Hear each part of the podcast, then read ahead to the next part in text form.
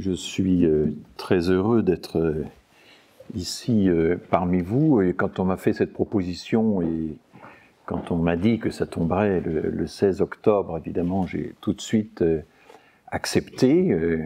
J'habite dans une boucle de la Seine qui n'est pas très loin d'ici. Et je sais que effectivement, Conflans-Sainte-Honorine est, tout près.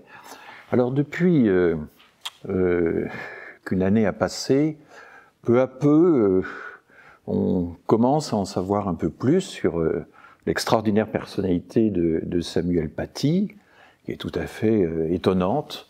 Par exemple, sa sœur, dans une longue interview donnée au quotidien La Croix il y a quelques jours, a expliqué qu'il avait passé une bonne partie de l'été à préparer le fameux cours en question. Ce qui laisse évidemment un peu sans voix, parce que je connaissais la situation de l'enseignement moral et civique en France. Et vous savez qu'il a été créé en, prélevant sur les heures d'histoire et géographie. Et un certain nombre de professeurs d'histoire et géographie étaient assez mécontents de la création de ce, de ce cours, puisque ça, ça prélevait sur leur service. Et donc, ils ont demandé à ce que ce soit eux qui puissent le faire de façon à pouvoir garder leur service dans le même établissement et ne pas être obligés d'aller ailleurs. Vous savez, ça fait partie de ces nombreuses réformes qu'il y a régulièrement dans l'éducation nationale sur les heures de service, les programmes, etc. Et euh, je connais comme ça euh, un professeur de géographie qui a décidé que euh, eh bien, cette heure d'éducation morale et civique, il allait l'employer à, expliquer à faire un, télé de cartographie à ses élèves parce qu'il estimait que c'était absolument fondamental d'exposer la cartographie et qu'il était euh, mécontent d'être privé euh, de cette heure supplémentaire. Donc, dans la pratique, assez peu de professeurs enseignant l'éducation morale et civique avaient vraiment pris ce cours au sérieux. Et euh, j'ai des témoignages par mon épouse qui était enseignante dans un collège mais qui n'est plus de ce monde, malheureusement. Euh, j'ai des témoignages de membres de ma famille, les témoignages des jeunes historiennes ou géographes qui euh, occupent une partie de leur service au Collège de France, mais qui continuent d'enseigner, et qui me disaient à quel point ce cours était euh, tout de même problématique.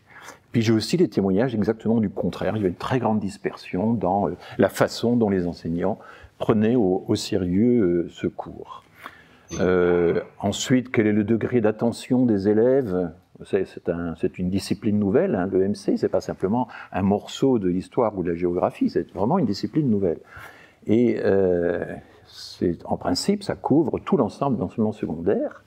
Euh, et donc, euh, quel est le degré d'attention que des élèves de quatrième, par exemple, peuvent prêter à, des cours sur l'éducation morale et civique? C'est quand même très difficile.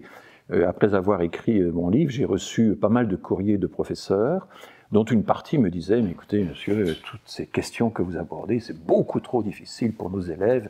Ils n'ont absolument pas le vocabulaire, les catégories mentales, euh, la capacité d'attention et de réflexion qui permet vraiment de réfléchir à toutes ces questions. Alors évidemment, ça change beaucoup en fonction euh, de, la classe et, du niveau. Et puis je suis tombé sur des, des professeurs, alors il s'agit de femmes en général, qui en philosophie, donc en cours de philosophie en terminale, enfin des professeurs de philosophie qui avaient réussi à arracher aux professeurs d'histoire-géographie de leur établissement le droit de, faire le cours de, MC.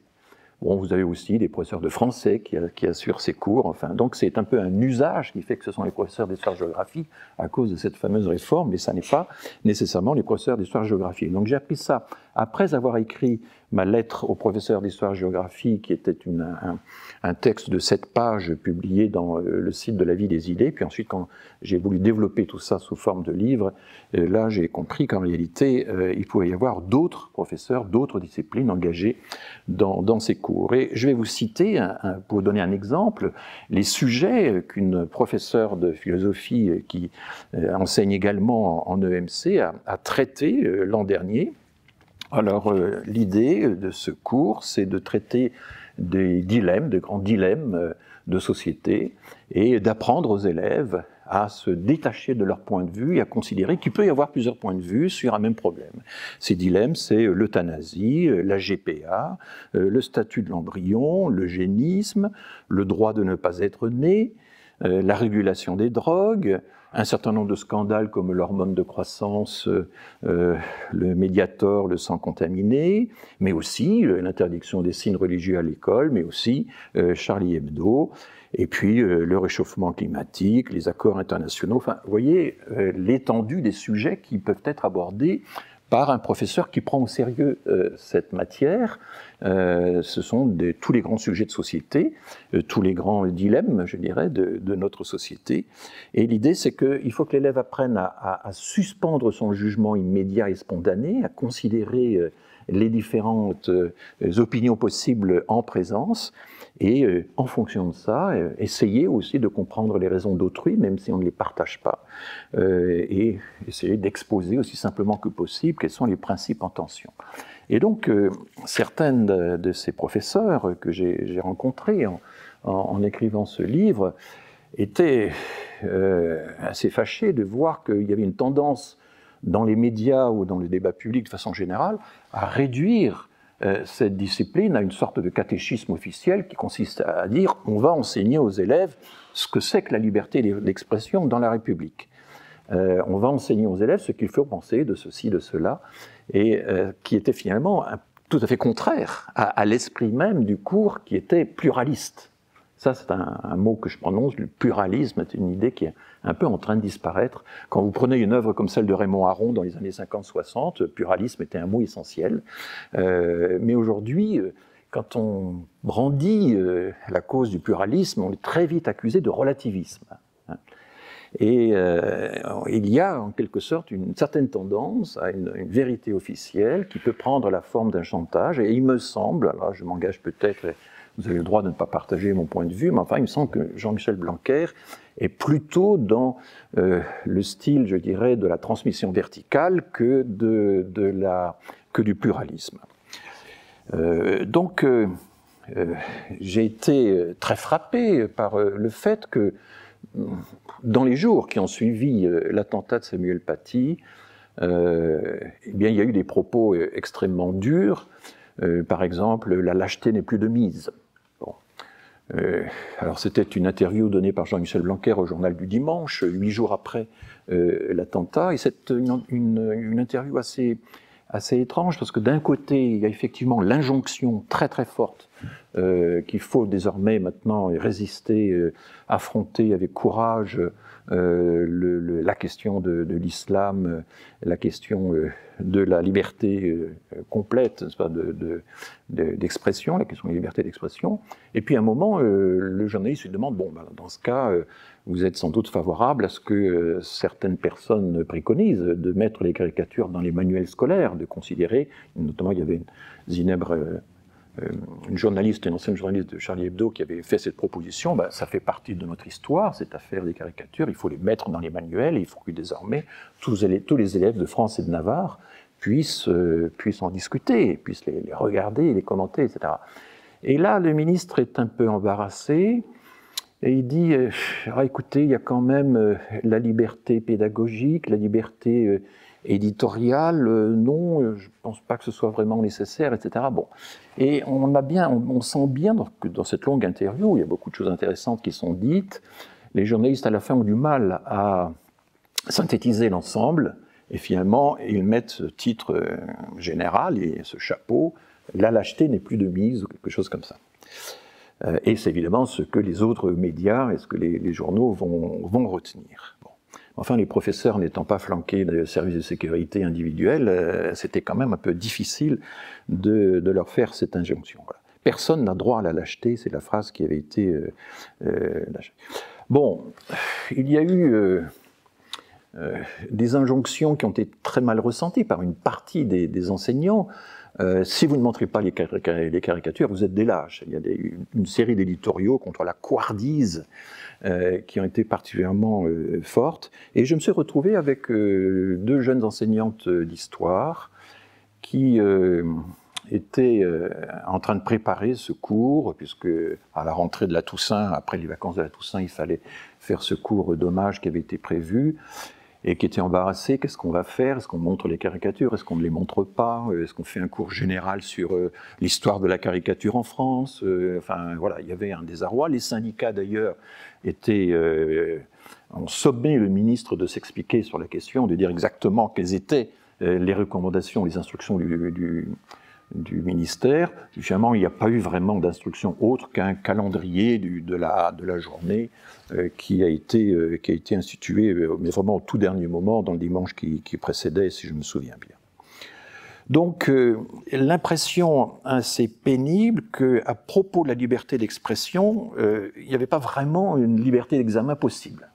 Et au fond, c'est ce que j'ai essayé de faire dans ce livre, pour rendre notamment service aux professeurs qui s'interrogeaient, c'était de desserrer l'étau, de, de, rendre, nous rendre euh, euh, la possibilité d'un libre examen sur ces questions de la libre expression et de regarder en fait l'ensemble des libertés, et notamment l'histoire complexe, difficile de la liberté de croyance, qui, dans une, évidemment une république laïque comme la nôtre, a un statut qui n'est pas facile à, à établir.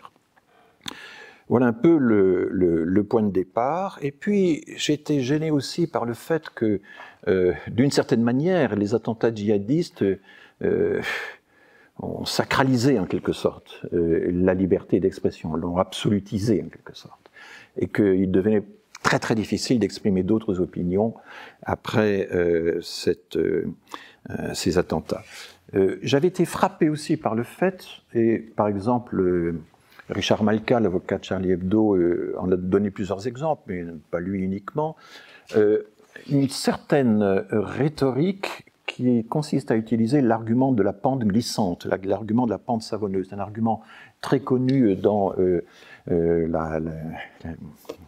l'analyse rhétorique. C'est que, écoutez, si vous commencez à céder sur A, vous allez devoir céder sur B, qui va vous amener C, qui va vous amener D, etc. Et ça peut être euh, réuni à l'argument de l'effet pervers, qui est que oh, vous voulez faire quelque chose de bien en A, mais à la fin vous aurez l'exact contraire, et finalement le bien c'est le mal, euh, avec euh, cette espèce de, théorie des dominos en quelque sorte qui, s'applique à, vos arguments. Alors là, quelle forme ça prenait en l'occurrence? Ça prenait une forme assez précise, c'est que si vous essayez de ménager un petit espace à la liberté de croyance, alors vous êtes repoussé de l'autre côté, et vous voilà euh, du côté euh, de l'Iran, euh, du soutien aux assassins de Samuel Paty, de la théocratie, etc.. Et l'idée que si, n'est-ce pas, on essaie d'ouvrir un petit espace à la liberté de croyance face à la liberté d'expression qui est quand même en train de l'écraser, alors nécessairement vous allez supplanter la liberté d'expression par la liberté de croyance. Eh bien, je crois que non, qu'en réalité, euh, nous vivons effectivement dans un monde en tension, où il y a des principes euh, différents, où il y a des libertés de nature diverse qui peuvent entrer en collision, c'est tout à fait classique, mais nous vivons dans l'entre-deux. Nous ne sommes pas voués à pousser le curseur à fond d'un côté ou de l'autre, et ce n'est pas parce qu'on essaie de le desserrer d'un côté qu'on doit être accusé de le pousser à fond du côté opposé. Euh, donc euh, il y a aussi dans toute cette analyse que, j'ai faite une certaine analyse rhétorique. Au fond, j'essaie un peu d'identifier, de, décortiquer la, nature des arguments qui sont utilisés et qui sont très difficiles à, réfuter parce que l'argument de la pente glissante, c'est un argument probabiliste mais qui nous explique que le, pire est certain. Euh, que si vous commencez à aménager une place à la croyance, vous arrivez forcément à la théocratie et donc, euh, forcément, euh, la loi de Dieu va l'emporter sur la loi des hommes, pour reprendre une phrase qui est, qui est très réputée. Et euh, c'est un argument de la peur aussi. C'est un argument qui dit que le probable est, certain, mais on ne sait pas quand même quelle est cette probabilité. Et, c'est très difficile de réfuter un argument de la probabilité qui est en même temps un argument de la peur. Donc voilà un peu les, les difficultés auxquelles je me suis attelé. Et euh, pour essayer de, répondre à, ça, au fond, j'ai mené une, une enquête en plusieurs volets. Je me suis intéressé d'abord au monde des caricaturistes, et là j'ai découvert euh, qu'en réalité le monde des caricaturistes était complètement divisé sur ces questions. Que certes il y avait, euh, y compris au sein de Charlie Hebdo, mais qu'il fallait remonter à quelques années en arrière pour essayer d'avoir une vue d'ensemble des différentes positions que pouvaient avoir les caricaturistes face à l'idée de est-ce que la liberté d'expression peut être absolue Est-ce que la caricature peut donner lieu à un exercice absolu de la liberté d'expression. Je, reprends cette formule parce que le, fameux dessin qui représente Mahomet en, prière, euh, prosterné, totalement nu, qui est un dessin obscène, enfin on voit son sexe dégoulinant pendant qu'il est dans la posture de la prière, a été revendiqué par son auteur, la dessinatrice Coco, avec cette formule, en faisant ce dessin, je, fais un usage absolu de la liberté d'expression.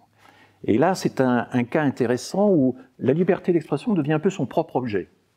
Euh, il y a toute une série d'auteurs, encore récemment dans un numéro de la revue L'Histoire, qui essaie d'expliquer exactement ce qu'était ce dessin de Coco, à quel contexte il répondait, euh, euh, l'histoire de la vidéo qui avait été faite aux États-Unis, qui avait déclenché une émeute au Pakistan avec l'assassinat de l'ambassadeur américain, etc., etc. Enfin, tout ceci ne paraissait pas clairement du tout dans le, dans le dessin, qui était déjà très décontextualisé en lui-même, et qui, au lieu de s'en prendre à la vision caricaturale de, l'islam s'en prenait directement à, Mahomet, ce qui est quand même un peu curieux comme, réaction.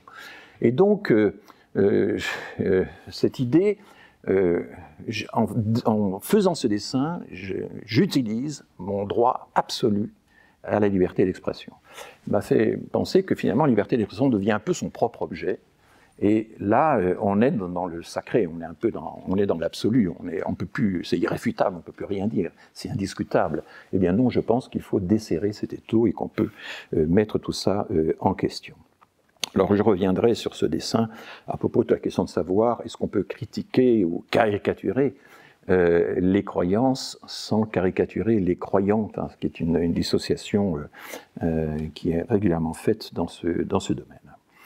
Donc, une première enquête consistait à, regarder un peu ce que, font les caricaturistes. Et quand on regarde à l'intérieur de Charlie Hebdo, eh bien par exemple, la position de Cabu n'était pas euh, celle euh, de Charb, par exemple. Charb avait vraiment l'idée qu'il fallait pousser à fond la caricature sans aucune réserve. Les djihadistes euh, n'ont aucun, aucun scrupule, et eh bien nous non plus, il faut qu'on y aille à fond.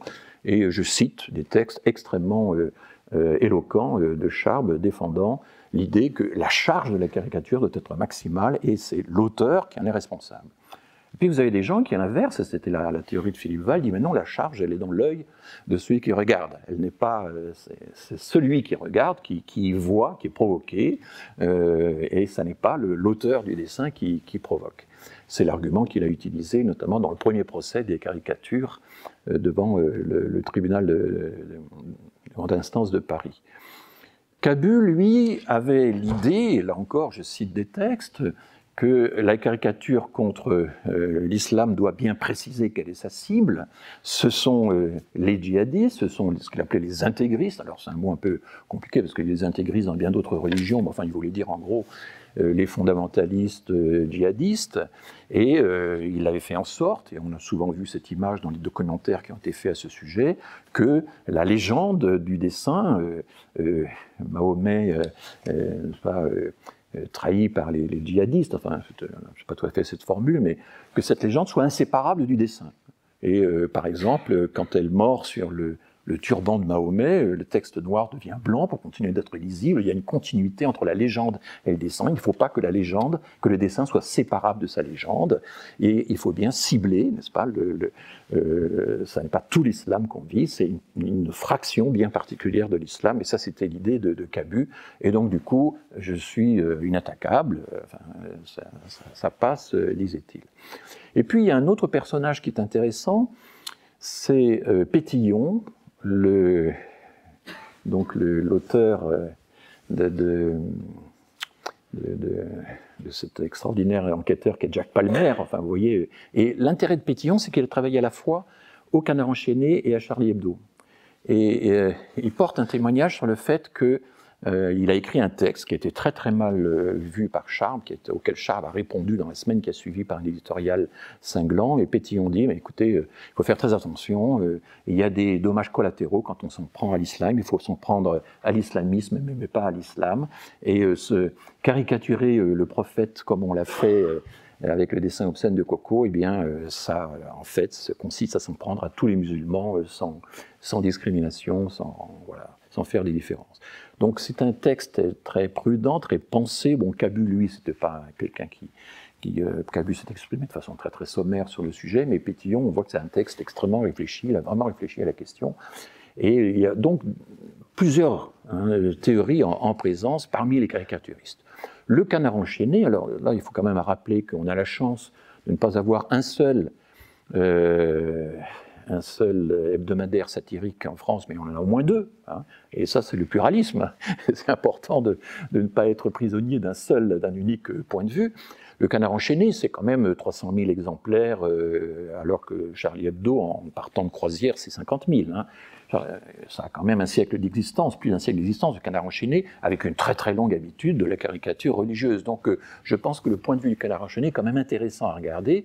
Et si vous le regardez, ben, c'est le conflit euh, avec Charlie Hebdo sur la façon dont il faut s'en prendre aux religions et, notamment à l'islam. Et le canard enchaîné, alors aujourd'hui évidemment, il fait profil bas parce que c'est très difficile de pouvoir euh, s'exprimer là-dessus, mais le canard enchaîné euh, disait, écoutez, caricaturer c'est très bien, mais enfin il faut aussi faire preuve un petit peu d'intelligence, pas mettre tout le monde dans le même sac, euh, etc. Enfin, et là encore, je cite toute cette, tous ces débats. Ce qui est intéressant de voir, c'est que je ne suis pas le seul à m'être intéressé à, ce genre de débat interne au milieu des caricaturistes. On fait maintenant s'il n'y avait qu'un seul point de vue possible, et si euh, le meilleur que la France puisse apporter à, la, terre entière, c'est euh, les caricatures de Charlie Hebdo. Je pense que non, qu'il y a d'autres façons de concevoir la caricature, de la maîtriser, euh, de la pratiquer. deuxième enquête, l'histoire. Et là, je me suis euh, remis, replongé dans ces textes toujours extraordinaires que sont les débats euh, de la Convention euh, le 22 et 23 août 1789, où des gens d'une intelligence extraordinaire, d'une éloquence absolument prodigieuse, eh bien, réfléchissent ensemble sur les grandes libertés. Et ils ont été assez décriés, ces gens-là. Hein. On a euh, des textes d'Hippolyte on a des textes d'Edmund Burke, le, les polémistes anglais, qui ont longtemps fait croire que les grands euh, conventionnels étaient des intellectuels euh, bavards, euh, des euh, petits plumitifs de province euh, qui, en quelque sorte, faisaient leur revanche sociale à la faveur de la Révolution. Darnton, Robert Darnton, quand il parle des révolutions en français, est encore un peu sur cette ligne-là. Enfin. Or, on dispose maintenant d'une prosopographie, c'est-à-dire d'une étude personne par personne, à complète, à complète de toutes les biographies de tous les conventionnels, et on voit qu'en réalité, c'est pas du tout ça c'était aussi bien dans le tiers-état, dans le clergé que dans la noblesse, des gens extraordinairement bien formés. C'était les, mieux formés, c'était la partie la plus éclairée des trois, hein, des trois États, des trois euh, corps qui composaient à l'époque euh, la, Convention, enfin la société française dans son ensemble. Et euh, quand on regarde les débats très très agités, à un certain moment, les, les les tachygraphes n'arrivent plus à noter les débats tellement ils sont passionnés. Euh, et donc, il faut regarder les différents comptes rendus qui existent. Mirabeau avait son propre système de, tachygraphie, et c'est dans sa revue provençale qu'on peut retrouver une partie des débats que les euh, autres euh, transcripteurs de, l'Assemblée nationale n'avaient pas réussi à, transcrire. Donc, quand on reprend un peu l'ensemble de ces débats, eh bien, on s'aperçoit que très tôt, euh, en réalité, d'abord, on mesure l'importance de l'influence anglaise et de l'influence américaine sur la Convention. Une bonne partie des gens qui prennent la parole et qui animent les débats ont été en Angleterre, parfois même ont été aux États-Unis, connaissent, lisent l'anglais pour une partie, et savent parfaitement, connaissent toute l'histoire depuis 30 ans, depuis 40 ans, des combats pour la liberté d'expression. Alors on ne disait pas liberté d'expression à l'époque, la, formule liberté d'expression est une création qui date d'après la Seconde Guerre mondiale. Hein. On ne trouve, c'est une formule anglo-saxonne, mais liberté d'expression ne figure pas dans le vocabulaire français avant la Seconde Guerre mondiale. Qu'est-ce qu'on disait? On disait la liberté de la presse, ça oui, les conventionnels en parlent. On disait aussi euh, euh, la liberté de communication. Il ne suffit pas d'avoir le droit de penser ce que l'on veut, mais il faut surtout, c'est ça qui est essentiel, pouvoir la communiquer et la communiquer par, euh, par tous les moyens.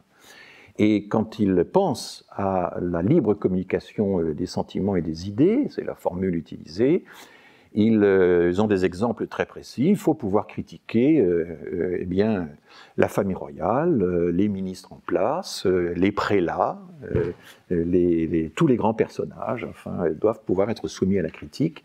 Et en même temps, ils ont l'idée, attention, il y a la calomnie, il y a une limite qui est la, calomnie. Eux-mêmes avaient été souvent objet de la, calomnie. Et vous vous souvenez, euh, dans euh, l'œuvre théâtrale de Beaumarchais, à hein, euh, quel point la dénonciation de la calomnie est aussi quelque chose. Donc ils avaient une expérience très concrète. la question de la calomnie avait été traitée en, Angleterre.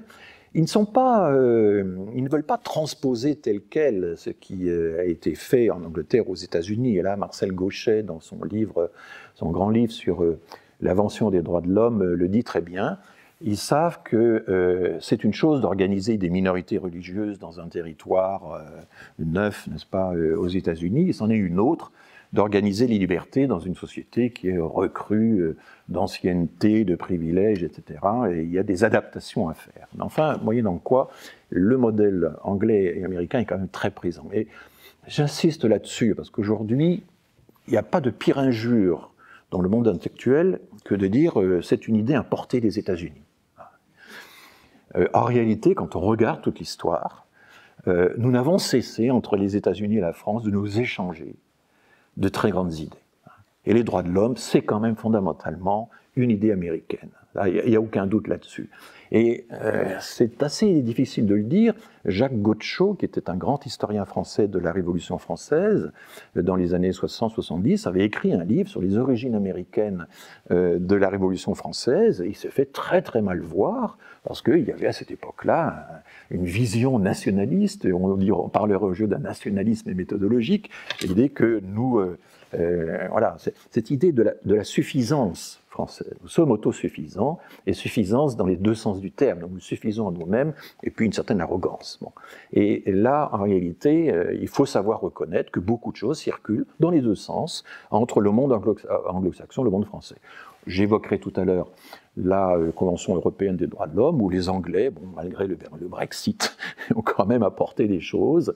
Euh, et voilà. Et, de la même façon, nous avons aussi apporté un certain nombre d'idées fortes euh, dans le monde anglo-saxon. Et il faut le reconnaître et ne pas se braquer là-dessus. Donc, euh, que font les révolutionnaires? Alors, ils érigent, et j'ai appelé ça des tours jumelles, les Twin Towers, parce que je voulais montrer à la fois le, euh, la force, la majesté de cette construction et sa vulnérabilité. Euh, les révolutionnaires français, s'inspirant plus ou moins du système anglais, mais, le perfectionnant, énoncent tour à tour, consacrent tour à tour deux grandes libertés. Il y a aussi d'autres libertés, comme la liberté d'aller et venir, le fait de ne pas nuire à autrui, etc. Mais il y a deux grandes libertés. Il y a la liberté de croyance et la liberté d'expression. Ils consacrent ce principe avec des formules très fortes, c'est le bien le plus précieux de l'homme, enfin il y a des formules de ce genre. Et, euh, mais ensuite, et là c'est tout un débat qui a eu lieu, il y a une limitation à ces libertés. Il y a des limitations euh, dans les limites prévues par la loi, euh, à condition de ne pas nuire à autrui, etc. Enfin, il il y a des formules de ce genre. Et je vais vous lire ces textes originaux pour vous remettre tout ça en mémoire. C'est des choses qu'on croit connaître, mais enfin qu'on croit connaître, comme dit Hegel, euh, les choses bien connues sont les plus mal connues. Hein. Donc, euh, article 10. Nul ne doit être inquiété pour ses opinions, même religieuses. Et ce même a été très commenté parce qu'on ne sait pas très bien ce qu'il veut dire. Il y a eu plusieurs commentaires là-dessus. Nul ne doit être inquiété pour ses opinions, même religieuses, pourvu que leurs manifestations ne troublent pas l'ordre public établi par la loi. Article 11, donc un article vraiment séparé, la libre communication des pensées et des opinions est un des droits les plus précieux de l'homme. Tout citoyen peut donc parler, écrire, imprimer librement, sauf à répondre de l'abus de cette liberté dans les cas déterminés par la loi. Alors tout de suite, euh, le débat s'engage pendant la Révolution, mais cette limitation des libertés n'est-elle pas liberticide? Qui va fixer ces limites? File la loi, mais la loi c'est nous. Est-ce qu'on peut énoncer un principe en disant que c'est nous-mêmes qui allons euh, finalement limiter ce principe? Et tout ceci est très, très, très, magnifiquement euh, débattu. Hein. Euh, Robespierre, à un moment, prend très peu la parole dans tout le débat. Il n'est pas encore le personnage qui est important qui sera, mais enfin, un moment, il dit, mais il a porté une limite à cette liberté d'expression, c'est tyrannicide, c'est tyrannique, c'est ouvrir la voie à la tyrannie. Bon, évidemment, des, leçons de liberté, de non-tyrannie de la part de Robespierre aujourd'hui, ça fait un peu euh, sourire, mais, euh, quand on regarde ces débats, les aristocrates y prennent leur part. Euh, le pasteur Rabot Saint-Étienne, qui est un, personnage qui a été très très influent dans la Convention, qui va défendre les droits des protestants, prend également la parole. Il y a un évêque alsacien, l'évêque de Huningue, qui va être le premier évêque conventionnel, qui est en fait extrêmement progressiste, on dirait de nos jours, etc. Et c'est souvent euh, les plus progressistes qui disent mais il faut quand même avoir des limites, mais en même temps il faut pouvoir limiter ces limitations. Et ça, c'est tout le problème qui va naître. On défend, on consacre des libertés, on explique qu'elles vont être limitées par la loi. Rabot Saint-Étienne dit qu'il vaudrait mieux, plutôt que d'évoquer la loi et donc le législateur, dire simplement à condition de ne pas nuire à autrui. Les droits d'autrui, c'est fait partie des libertés fondamentales, le respect des droits d'autrui. Mais il n'est pas suivi. Hein, il, ne sera pas, il ne sera pas suivi. Et euh, finalement, qu'est-ce qu'on va faire? Ben, On va laisser euh, à la jurisprudence le soin de déterminer quelles limites on peut poser aux limites euh, des libertés. Donc il y a toujours un système, à, il y a un système à trois étages. Un, on consacre la liberté de façon très solennelle. Deux, on lui pose des limites. Trois, on espère que le législateur, le juge, la loi, on ne sait pas trop qui, va quand même veiller à limiter ces limitations pour qu'elles ne soient pas liberticides. Alors vous voyez que ça devient un petit peu compliqué, et ceci est fait donc pour les deux libertés les jumelles, la liberté de conscience et la liberté d'expression, ce qu'on appellera plus tard la liberté d'expression. Alors, je saute euh, les siècles et je vais euh, euh, tout de suite à la Déclaration universelle des droits de l'homme en 1948. Vous savez quelle est la part que René Cassin a prise à sa rédaction. Enfin, il n'était pas le seul. Hein. Il faut toujours rappeler que la Déclaration universelle des droits de l'homme a été co-rédigée par euh, un Canadien, un Chinois, alors c'est un Chinois de, Taïwan, hein, euh, par un Russe, par, enfin, il y a eu quelque chose de, très, je dirais, multiculturel dans la rédaction. Enfin, c'est quand même lui qui fait la rédaction finale. C'est lui aussi qui invente l'idée que ce ne sera pas, ce sera ni un traité multilatéral, c'est impossible de mettre d'accord euh, le, le, côté enfin, soviétique, enfin, de, le côté libéral de, à l'époque, les, deux blocs, voilà. Euh, il, et il dit aussi ce ne sera pas une, euh, une convention internationale, ce sera une simple déclaration. Et il faut bien comprendre que la Déclaration universelle des droits de l'homme, elle aussi, elle a ces deux articles qui consacrent donc la liberté de conscience et la liberté de religion, c'est toujours l'idée des, principes jumelles, mais euh, elle n'a aucune valeur contraignante. Hein, il faut bien se rappeler que la Déclaration universelle des droits de l'homme, c'est un phare qui est censé éclairer l'humanité, mais enfin, euh, si les bateaux ne euh, sont pas équipés par un, système de pilotage précis, les bateaux ne se détournent pas. Hein, quel est le statut de la Déclaration universelle des droits de l'homme dans notre droit, c'est une résolution qui a été publiée au journal officiel. Ça n'a même pas la valeur d'un traité ou d'une loi. C'est simplement un texte de référence qui va être très très utile qui va avoir une, influence considérable, mais qui ne, sera pas euh, contraignante. Et les révolutionnaires déjà avaient ce problème. Quand on les lit, ils disent comment va-t-on mettre ces droits en pratique? Alors à l'époque, on disait, bah, écoutez, c'est simple, il faut afficher partout la déclaration, la déclaration des droits de l'homme et du citoyen. Il faut l'afficher partout, dans les lieux publics, euh, dans euh, les mairies, etc., dans les, et puis le citoyen, voyant cette affiche, va pouvoir comparer, c'était le mot utilisé, va pouvoir comparer sa situation à euh, ce que euh, la déclaration des droits de l'homme du citoyen euh, lui, promet. D'accord? Mais qui va faire cette comparaison? Quels étaient les, tribunaux? Comment Quels étaient les tribunaux qui étaient suffisamment armés pour pouvoir faire cette comparaison et, et en tirer des conclusions concrètes? Il n'y avait rien, il n'y avait aucun système. C'est en fait à partir de 1948, dans la préparation de la Convention européenne des droits de l'homme, que pour la première fois, on met au point une garantie, ce qu'on appelle une garantie collective, qui va vraiment concrétiser la comparaison entre la situation euh, individuelle et une déclaration des droits.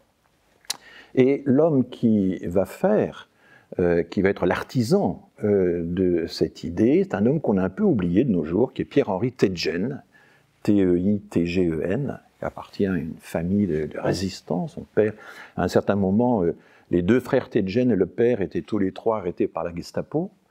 Et il paraît que la mère a soutenu le coup d'une façon absolument extraordinaire. Enfin, c'est vraiment une famille très intéressante. Je vous conseille, si vous arrivez à trouver ça sur un site, de lire les mémoires de Pierre-Henri Tedgen. Pierre-Henri Tedgen euh, a été le premier ministre de la Justice de Général de Gaulle à la Libération. C'est lui qui va s'occuper de l'épuration et s'occuper d'un certain nombre de dilemmes qui étaient évidemment très, très complexes. C'est lui qui va conseiller le Général de Gaulle pendant l'épuration. il est il va être euh, arrêté, il, avait été arrêté et torturé par la Gestapo, il rejoint le général de Gaulle quelques jours après l'appel du 18 juin. Donc vous voyez, un, personnage qui est quand même euh, assez, étonnant. Hein. Euh, et puis c'est un démocrate chrétien, alors ça, ça va le séparer de De Gaulle pendant pas mal de temps, et il sera néanmoins, après René Cassin, le deuxième juge français à la Cour européenne des droits de l'homme. Alors, quelle est l'idée euh, de Ted Gen Il est le secrétaire du comité de préparation de la Convention européenne des droits de l'homme et c'est lui qui conçoit euh, l'idée de la garantie collective. Euh, tout citoyen d'un pays qui adhère au, Conseil de l'Europe, et ça va au-delà des frontières de l'Europe, hein, l'Azerbaïdjan est par exemple là-dedans, eh bien, tout citoyen, après avoir épuisé les voies de recours euh, de son pays, euh, pourra s'adresser à la Cour européenne des droits de l'homme, et la Cour européenne des droits de l'homme émettra un jugement sur son affaire précise. Ce n'est pas une déclaration générale, c'est un jugement sur une affaire précise.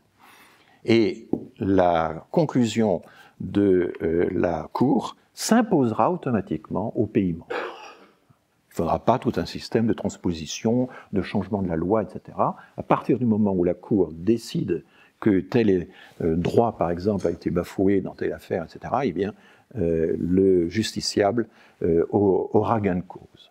Ça, c'est quelque chose de complètement nouveau, qui n'existait absolument pas, qui, n'a rien à voir avec le dispositif purement déclaratoire de la Déclaration des droits de l'homme et des citoyens. Alors, si je raconte tout ça, c'est parce que toutes ces choses-là, elles sont très ignorées, hein, entre, entre nous soit dit elles sont très très ignorées et je pense que ça doit faire partie des choses que les professeurs euh, d'histoire, euh, de géographie, euh, de sciences économiques et sociales, etc., pourraient utilement enseigner à leurs élèves. Parce que l'histoire ne, ne se termine pas là. Le problème, c'est que la France va mettre très très longtemps à ratifier la Convention européenne des droits de l'homme. Nous avons refusé de ratifier la Convention européenne des droits de l'homme pendant 24 ans. Et pourquoi? C'est seulement en 1974 qu'Alain Poher, je ne sais pas si ce nom vous dit encore quelque chose, président par intérim entre le décès de Georges Pompidou et l'élection de Giscard d'Estaing, c'est Alain Poher qui ratifie la Convention européenne des droits de l'homme en 1974. Et euh, quelles étaient les raisons de l'opposition de la France à l'adhésion à la Convention européenne des droits de l'homme? D'abord, il y avait la guerre d'Algérie. Et la guerre d'Algérie, ça allait de pair avec euh, des règlements militaires qui donnaient aux militaires des droits exorbitants qui n'étaient pas compatibles avec euh, les droits de l'homme définis par la Convention européenne.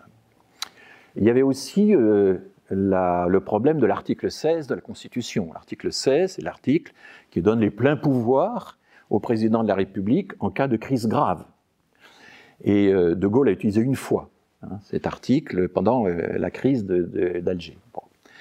Euh, mais ce que disait la Convention européenne des droits de l'homme, ce n'était pas qu'il était interdit euh, de promulguer un tel article, d'inscrire un tel article à la Constitution. Euh, le Conseil de l'Europe disait, mais nous voulons pouvoir vérifier le mode d'application de cet article 16 sur les pleins pouvoirs décernés au président de la République. Nous voulons regarder ses modalités, évaluer ses modalités, et puis nous garantir que sitôt la crise finie, on va revenir à la normale. Et là, De Gaulle dit non, c'est pas possible, ça, c'est un, empiètement de la souveraineté euh, européenne sur la souveraineté française. Donc De Gaulle tenait beaucoup à l'article 16 sur les pleins pouvoirs. Et il y avait d'autres euh, éléments encore. Il y avait le régime des prisons françaises qui n'était pas euh, compatible, etc. Enfin bref, donc on va euh, refuser pendant longtemps cette, cette convention. Et puis le droit de recours individuel, la possibilité qu'après avoir épuisé tous les droits de recours de ses propres juridictions, on puisse en appeler à la Cour européenne des droits de l'homme, qui, comme vous le savez, donc siège à Strasbourg. Eh bien, c'est seulement en 1981 que nous y avons adhéré. C'est seulement en 1981, à l'initiative de Robert Badinter, euh, de, euh, Chesson, j'ai oublié son prénom, euh, qui est hein? Claude Chesson, voilà, merci. il y avait aussi André Chandernagor, qui était le ministre de l'Europe. Donc, ce sont les trois réunis qui, voilà, c'est Chandernagor d'ailleurs qui va se rendre à Strasbourg et annoncer en 1981, donc au tout début du premier septennat de François Mitterrand, que la France accepte que ses citoyens puissent avoir un recours individuel et exercer leur droit de recours individuel auprès de la Cour européenne. Euh, de 1950 à 1981, et euh, nous avons attendu 31 ans pour que ce droit de recours soit possible. Et aujourd'hui, euh, les tribunaux français citent constamment la jurisprudence européenne. lorsque le tribunal de grande instance de Paris, dans le premier procès des caricatures, explique que la caricature, c'est normal, parce que c'est normal de pouvoir heurter, choquer, blesser euh, euh, les personnes, etc. Euh, il, faut, il que les croyants s'attendent à ce qu'ils puissent être, dans une société démocratique et pluraliste, être blessés par la caricature religieuse. Ah, ben, ils citent intégralement des arrêts de la Cour européenne des droits de l'homme, hein, notamment l'arrêt Handicide qui date de 1976. Et en réalité, quand on regarde euh, la, relation entre le droit euh, national, le droit interne et le droit européen, l'imbrication est de plus en plus forte. Et ça va être très très difficile, comme certains euh, nous l'annoncent dans les programmes électoraux qu'on est en train de commencer à connaître en ce moment, ça va être très difficile de retirer la France des conventions européennes, parce qu'en réalité, une, grande partie de nos libertés sont garanties en référence au texte européen. Mais là, nous avons toujours notre petit nationalisme franchouillard qui nous dit que c'est pas normal que ce soit l'Europe qui décide à notre place. Et alors, il y a eu cet épisode assez étonnant de la question prioritaire de constitutionnalité, la QPC, qui est, reposée, donc à l'époque, c'était Jean-Louis Debré qui présidait le Conseil constitutionnel, et il y avait l'idée quand même, il faudrait que la France puisse rapatrier chez elle cette euh, possibilité de recours à une cour euh, supranationale. Et euh, donc, euh, finalement, euh, il, était, est devenu possible pour un citoyen, à l'occasion d'une affaire précise, pour ses avocats, de mettre en cause la constitutionnalité d'une loi déjà promulguée, et à condition que la Cour de cassation ou le Conseil d'État soient d'accord pour qu'on examine cette constitutionnalité. Et alors, là, l'effet de cette mesure a été complètement contraire à ce qui était attendu on a cru qu'on allait rapatrier en France le droit européen, en quelque sorte, puis c'est l'inverse qui s'est passé. Parce que euh, le Conseil d'État ou la Cour de cassation, eh bien pour euh, décider du caractère euh, constitutionnel d'un certain nombre de lois, se réfère, comme c'est étrange, à la Convention européenne des droits de l'homme. Et donc, du coup, on a encore consolidé avec la QPC notre relation avec le droit européen. Donc, vous toutes ces questions de, souveraineté ou pas de souveraineté, moi je fais une distinction entre deux types de souveraineté. Il y a une souveraineté euh, par le bas qui consiste à croire que euh, nous sommes euh, dépossédés lorsque on s'en remet à des instances européennes, des instances supérieures, et donc du coup nous prenons toujours le train en marche tardivement. Et puis il y a une, une, souveraineté par le haut qui consiste à dire mais tout ça c'est le développement de notre propre héritage il faut participer au développement de cet héritage juridique et il faut qu'on monte dans, la cabine du, train et de, pilotage et pas qu'on reste à la traîne. Alors il y a d'autres exemples où nous avons été aussi à la traîne, nous le sommes systématiquement, c'est toujours par cette espèce de, suffisance euh, juridique et politique, c'est euh, toute la, législation sur le racisme. En 1965, euh, l'Assemblée générale des Nations unies vote une résolution de lutte contre le racisme et les discriminations, enfin de, lutte contre tous les racismes, toutes les formes de racisme, là c'est ça la, formule. Et la France refuse d'y adhérer, là encore. Et c'est seulement six ans après qu'on le fera. Pourquoi? Parce que l'ONU décrète une année internationale de lutte contre le racisme, en 71 ou 72, et là, la France peut décemment pas refuser, et c'est à cause de ça, sous la pression internationale, qu'en 1972, nous avons la fameuse loi Pleven, qui va modifier la loi sur la presse et qui va introduire dans notre législation, pour la première fois, le délit d'injure raciale, le délit de provocation euh, à la violence contre les minorités euh, religieuses, raciales, etc. Euh, ces textes, donc cette loi Pleven, date de 72 et c'est sous la pression européenne qu'elle est internationale qu'elle va être votée. Aussi sous la pression des associations qui réclamaient euh, depuis longtemps que euh, cette ratification soit faite. Donc là encore, retard. Alors, quels étaient les arguments de la France pour dire qu'on n'avait pas besoin d'adhérer à ces résolutions contre le racisme? Ben, L'idée, c'était, bah, écoutez, nous ne sommes pas l'Afrique, nous ne pratiquons pas l'apartheid, nous ne sommes pas les États-Unis, nous n'avons pas de ségrégation raciale. Et puis nous venons de terminer la guerre d'Algérie. Donc euh, nous sommes immunisés désormais contre le racisme. Et cette idée que la République est naturellement, euh, foncièrement, une fois qu'elle se débarrasse de quelques éléments adventistes, de quelques événements, etc., qu'elle est foncièrement immunisée contre euh, le racisme, c'est une idée très prégnante jusqu'à nos jours. C'est vraiment une des idées maîtresses qui gouverne le, le débat encore, encore aujourd'hui. Qu'il suffit de s'en remettre à l'idée de la République pour être immunisé contre le racisme. Ben, c'est malheureusement beaucoup plus compliqué que ça. Alors, une des conséquences aussi, de, une des formes que va, prendre ce retard, c'est que l'Angleterre, dès 1965, crée une agence de lutte contre les discriminations et le racisme. Et nous, ce sera bien plus tard avec la, la HALD, enfin ça a été préparé par le GELD, par le groupe d'études de lutte contre les discriminations, mais enfin la HALD, ce sera beaucoup plus tardif. Et là encore, euh, il y a une trentaine d'années euh, enfin de, décalage entre ce que font les Anglais et ce que nous, nous ferons. Même si, évidemment, on peut imaginer qu'il y a plusieurs façons de lutter contre les, euh, les racisme. C'est à la, c'est donc de 2003, je crois, quelque chose comme ça, la création de la HALD. Elle fait suite à une directive européenne, qui est la directive de, lutte contre le racisme, qui date de l'an 2000, et qui euh, incite à la création d'agences spécialisées dans la lutte contre, le racisme. Donc vous voyez, on a euh, dans cette euh, enquête juridique, que que, historique et juridique à la fois que j'ai menée, j'ai essayé de comprendre quel était le, le, statut très, très particulier de la France dans le débat européen. Et vous voyez qu'au moment de la présidentielle aujourd'hui, notre rapport à l'Europe, hein, c'est quelque chose qui manifestement va occuper une place importante dans le débat, parce que parmi les libertés fondamentales, il y a la liberté de vivre en famille, et euh, cette liberté de vivre en famille, euh, eh bien, elle alimente le regroupement familial, elle est la justification apportée au regroupement familial. Pendant un certain temps, c'était l'arrêt Gisti euh, du Conseil d'État qui date de 1978, qui avait consacré comme liberté fondamentale le droit à vivre en famille. Et ensuite, l'Europe a pris le relais à partir de 91, donc une argumentation un petit peu différente, qui est l'interprétation de l'article 8 de la Convention européenne des droits de l'homme.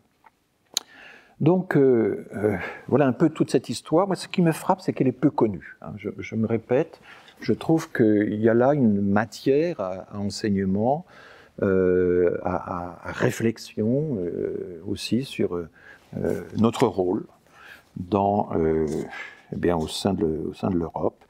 Je rappelle qu'il existe sur d'autres continents des cours euh, qui sont l'équivalent de la Cour européenne des droits de l'homme. Hein. Il y a une Cour interaméricaine des droits de l'homme, par exemple, qui est, très active aussi.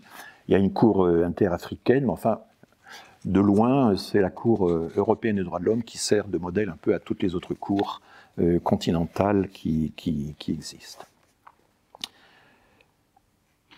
Alors, il ne faut pas que je perde la notion du temps. Où en suis-je? Ça y est, c'est une heure, hein, j'arrive bientôt à l'heure, hein, c'est ça? On a commencé avec un peu de retard. Donc j'ai 10 minutes, hein, c'est ça? Voilà, merci. Merci. Bon, donc, euh, euh, histoire. Euh, alors, un des derniers chapitres, c'est dans le, dans le livre, sur la liberté d'expression, dans cette lettre, c'est la question du, racisme, mais cette fois vue sous l'angle de, l'enquête sociologique.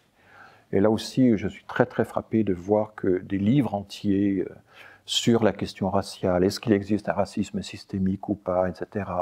Qu'est-ce que c'est que la racisation, enfin toutes ces questions-là. Bon, on a beaucoup de discussions sur les mots, mais on a très très peu de discussions sur les faits.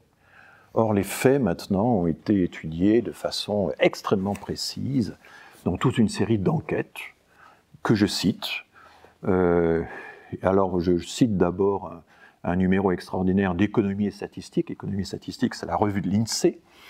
Et euh, euh, en 2000, c'est intégralement téléchargeable sur Internet.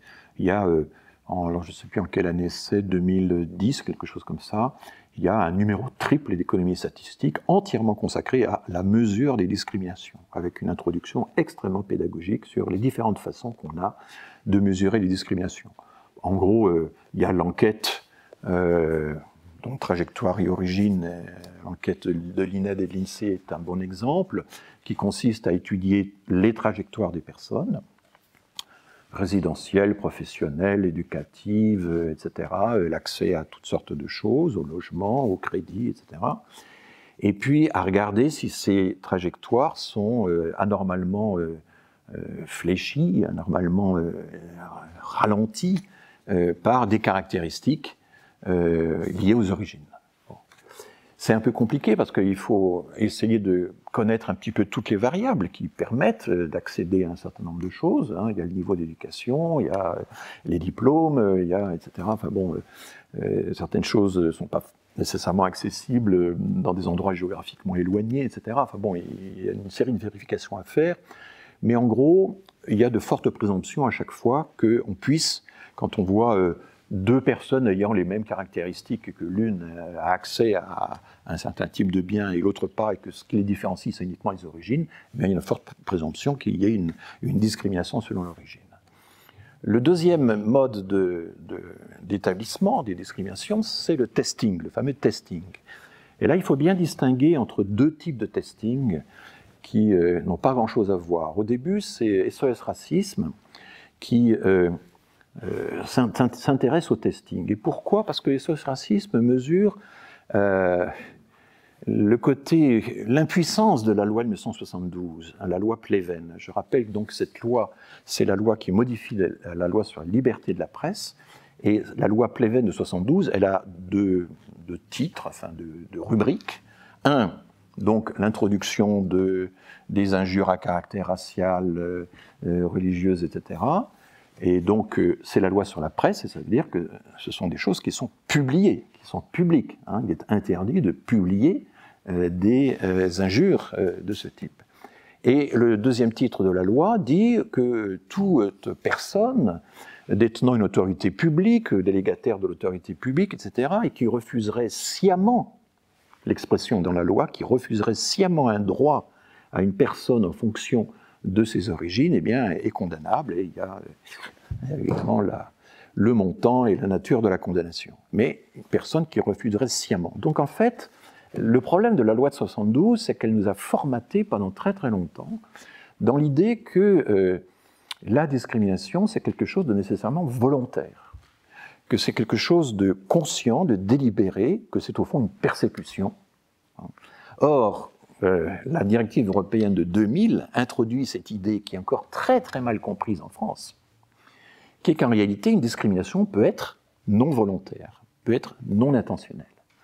Et que la discrimination, ça consiste en quoi? Ça consiste à mesurer le fait, à établir le fait par des mesures précises que certains groupes sont défavorisés dans euh, la distribution des tâches, dans euh, l'accès au crédit, dans l'accès au logement, etc., etc. Et donc, le législateur ne sonde pas les intentions des personnes, des discriminateurs, il établit la réalité des discriminations. En fait, il y a toute une typologie maintenant assez complexe des discriminations, que, j'expose dans les livres aussi simplement que possible. Euh, il y a des discriminations qui consistent à traiter également des personnes alors qu'elles sont dans des situations distinctes. Il y a l'inverse, c'est traiter de façon distincte, différentielle des personnes qui sont dans les mêmes situations. Euh, il y a euh, une façon d'établir comme ça des lois un petit peu générales qui, comme par hasard, vont être défavorables à tel groupe, euh, mais sans qu'on le dise, etc. etc. Enfin, c'est assez compliqué maintenant, l'architecture des discriminations. Et euh, arrive là la fameuse discrimination systémique, aux horreurs. Qu'est-ce que c'est que la discrimination systémique? J'étais très frappé de voir que Jean-Marc Sauvé, le président de la commission sur les abus sexuels dans l'Église, utilise cette expression de systémique. Il y a quelque chose de systémique dans la façon dont euh, l'Église a euh, traité euh, notamment les, enfants. Alors qu'est-ce que ça veut dire? Ça ne veut pas dire qu'il y a une persécution systématique. Hein. C'est pas du tout ça. Et j'avais été frappé de voir que dans, Le Monde, à un certain moment, on avait publié une lettre de, de lecteur qui reprenait à une tribune en, disant, qui parlait de, des discriminations d'État systémiques, etc., en disant mais écoutez, c'est pas possible. Il faudrait dans ce cas établir qu'il y a un plan concerté de la part des autorités de l'État pour euh, persécuter les personnes, etc. Et le raisonnement est le suivant, c'est un syllogisme qu'on a souvent vu, qui consiste à dire ben, la discrimination c'est une persécution volontaire, et si on dit que l'État discrimine, alors c'est une persécution voulue par l'État, donc c'est Vichy, or nous ne sommes pas Vichy, donc ça n'existe pas. Et là, l'erreur fondamentale est dans la prémisse, c'est croire qu'une discrimination est nécessairement une persécution intentionnelle organisée. Je vais vous donner un exemple, qui est plus qu'un exemple, qui est un cas euh, tout à fait extraordinaire, qui est le fameux profilage racial des interpellations policières, hein, euh, qui est très problématique, parce qu'au fond, qu'est-ce que c'est? C'est pas du tout, euh, les policiers ne se réveillent pas chaque matin en se demandant quelle minorité ils vont persécuter ils ne reçoivent pas d'ordre précis de la hiérarchie à ce sujet, etc. Pas du tout. Mais ce sont des pratiques diffuses, des, raccourcis qu'on utilise dans la pratique. Il y a quand même des personnes en jeu. Hein. C'est pas dépersonnalisé. Hein. C'est pas simplement une machine sans, sans acteur. Mais euh, il y a des groupes, il y a des effets d'entraînement, il y a des pratiques, etc.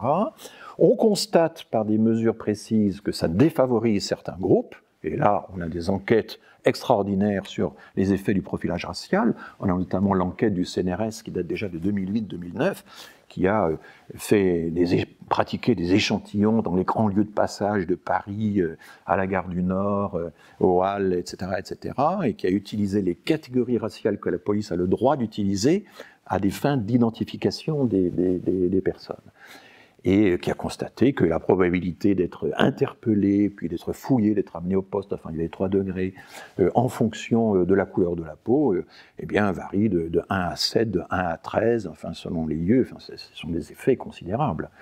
Les discriminations à l'embauche ou à l'emploi, elles, en gros, divisent par deux les chances qu'on a d'obtenir euh, un emploi. C'est ça un peu la, réduction des chances. Mais dans les interpellations policières, on a des réductions, des, accroissements de risques, enfin d'être interpellé, qui sont encore beaucoup plus forts. Donc tout ceci a été mesuré très très précisément. Je donne les références du grand article scientifique qui, décrit tout ça.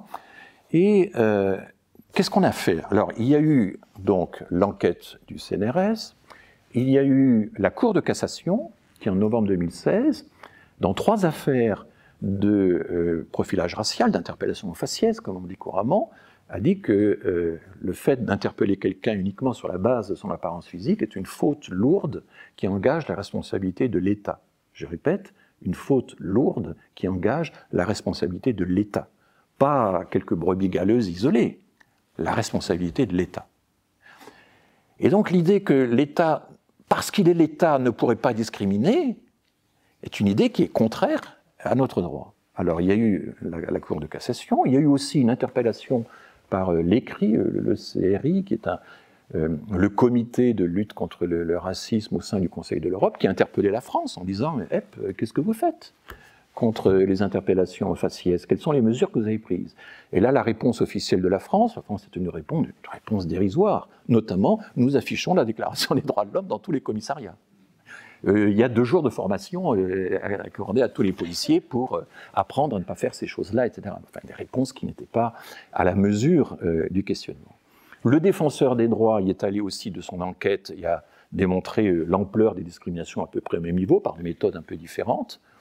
Donc, résumons, la Cour de cassation, le défenseur des droits, l'enquête du CNRS,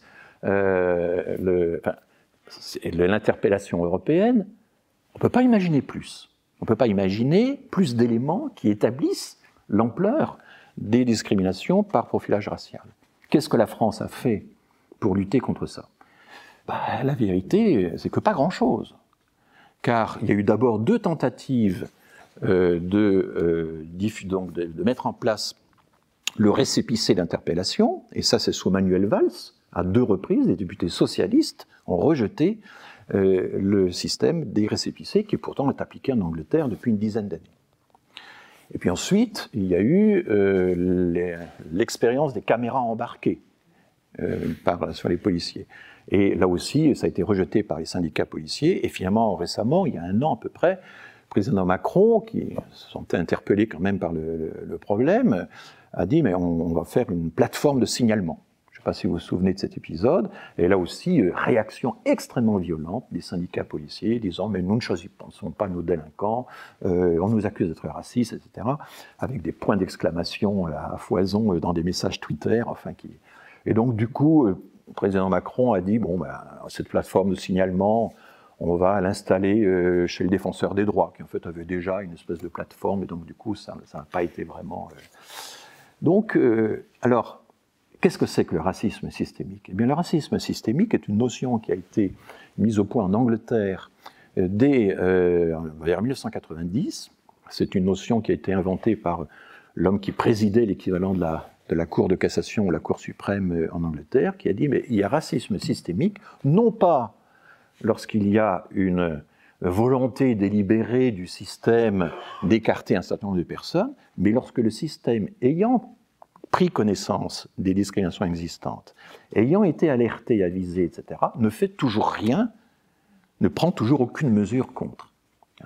Et c'est exactement l'emploi de systémique que Jean-Marc Sauvé a euh, finalement repris dans euh, euh, son rapport sur les abus sexuels d'Église. L'Église était au courant, l'Église avait commencé à percevoir toute une série d'accusations, mais elle n'a rien fait. Donc, la discrimination ou, les abus sont systémiques à partir du moment où, voilà, c'est pas qu'il y a une persécution systématique, et c'est pour ça que là, le, défenseur des droits, à un certain moment, euh, dans le, Conseil des prud'hommes de Paris, euh, interpellé d'ailleurs par le, défenseur des droits, a condamné une entreprise qui avait placé systématiquement les travailleurs maliens euh, dans, dans, un chantier, dans les endroits les plus exposés du chantier, sans protection, etc.